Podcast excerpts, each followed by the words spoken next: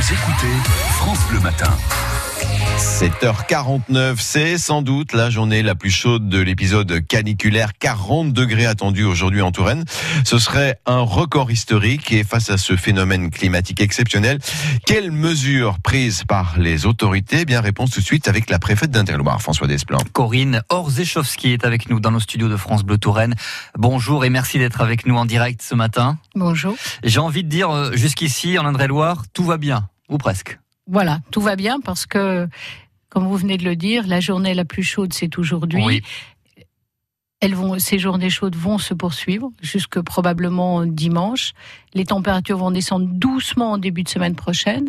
Donc nous avons préparé tout ce que nous pouvions anticiper jusqu'à aujourd'hui et maintenant nous regardons ce qui va se passer. Nous adaptons euh, nos décisions et comportements euh, à la, te- la température que nous allons euh, vivre aujourd'hui. Alors, euh, on va faire un, un petit point sur tout ce qui va bien a priori aujourd'hui, notamment euh, du côté de nos hôpitaux et nos cliniques. Pour l'instant, les urgences ne sont pas débordées, ne sont pas saturées, Pas encore. mais ça pourrait, Euh, ça pourrait l'être peut-être Cette, euh, ce cette nuit, le SAMU a commencé hier soir et cette nuit, le SAMU a commencé à avoir des appels de coups de chaleur, mais rien, rien qui n'empêche le fonctionnement normal. Mais voilà, on, on sent bien que la température monte. Donc, pour la- mais c'est des choses que nous suivons de façon très près. Donc, il n'y a pas encore de plan blanc.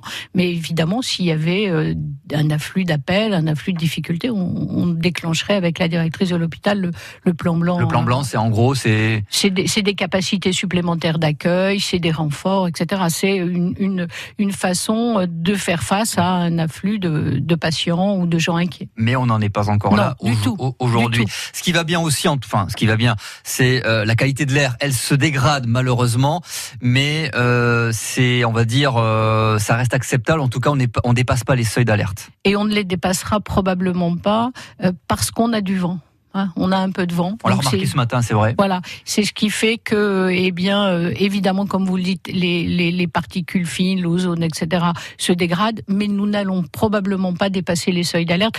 Là encore, c'est des choses que nous surveillons. Hein, euh, et si on devait dépasser les seuils d'alerte, là aussi, des mesures de restriction, notamment de, de, de, de, vitesse. Oui, l'abaissement de vitesse, euh, Voilà. Mmh. par exemple, sur le sur, sur le, le, le département. Parlons de l'eau, l'accès à l'eau. On a eu un, un gros coup de frayeur euh, dans le secteur de l'Angers ce week-end. Expliquez-nous ce qui s'est passé exactement. Oui, sur dimanche soir. potable. Dimanche soir, on a eu, un- on a eu un, un, un peu peur parce qu'on n'était pas encore dans la canicule Oui. complètement.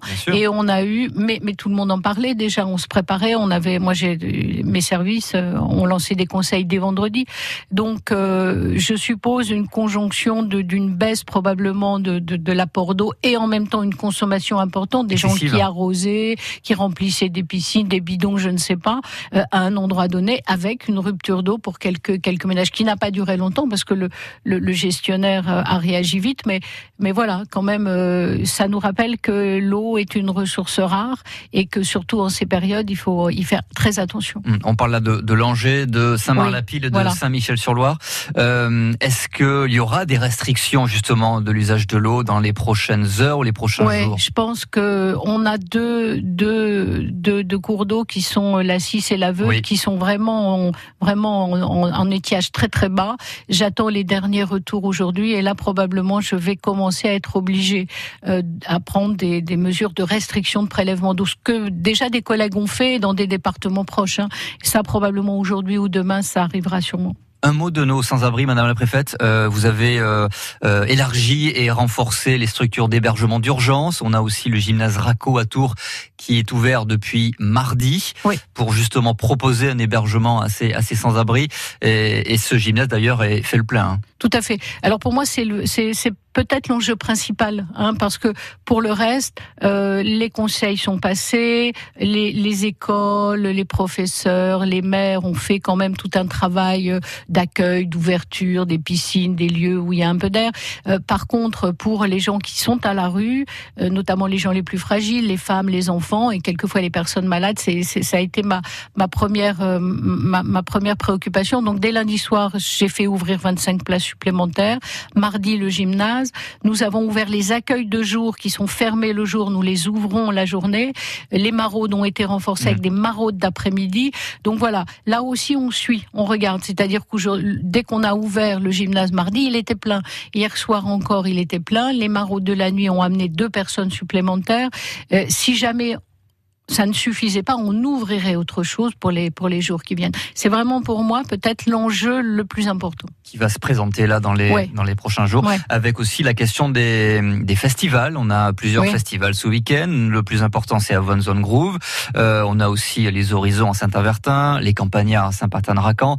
Euh, voilà, des festivaliers, de la foule, euh, en plein cagnard. C'est dangereux, ça peut être dangereux. Ça peut être très dangereux. Donc, j'ai demandé à mes services, à mon directeur de cabinet de prendre contact avec les organisateurs, qui sont aussi des gens responsables, hein, pour vérifier que des mesures minimum étaient prises pour pouvoir, euh, je vais dire, arroser, mettre des brumisateurs pour les pour les festivaliers, avoir des disponibilités en eau, vérifier que les gens avaient des endroits où ils pouvaient se mettre à l'abri du soleil. Alors c'est vrai dans deux ou trois des, des festivals que vous avez cités, c'est moins vrai pour avoir une zone groove où il n'y a pas de il y a pas de verdure autour. Mmh. Mais voilà, donc euh, mon directeur du cabinet et les services ont fait le tour euh, et donc j'ai eu euh, les assurances que toutes ces mesures étaient mises en œuvre, donc je n'interdirai pas les festivals, mais mon, mon directeur et les, et les services de gendarmerie feront des, des passages sur ces lieux euh, ce week-end pour vérifier que tout se passe bien. Et évidemment, les services d'incendie et de secours sont mobilisés avec des associations de protection civile.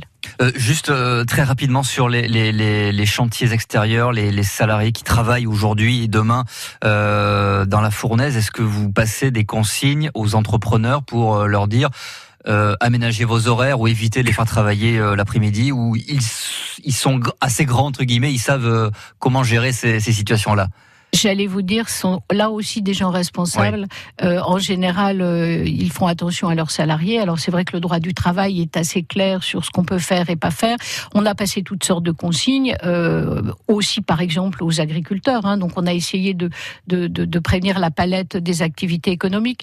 Euh, c'est du bon sens. Nous-mêmes, dans nos administrations, nos services, y compris de police, la SNCF, tout le monde adapte un petit peu pour les, pour, pour les personnels. Euh, faut pas mettre les gens en danger. mais confiance au bon sens, pas besoin d'aller obliger ou d'interdire non, Et de toute façon, le droit du travail nous permet pas d'obliger. Hein. Tant qu'on n'est pas en, plan euh, en plan 4 canicule, on n'oblige pas sur ce sur ces champs. Mais franchement, franchement, les chefs d'entreprise sont des sont des gens responsables. On n'y passera pas ce plan 4 euh, canicule. C'est pas moi qui vais le décider. C'est le premier ministre, je crois pas.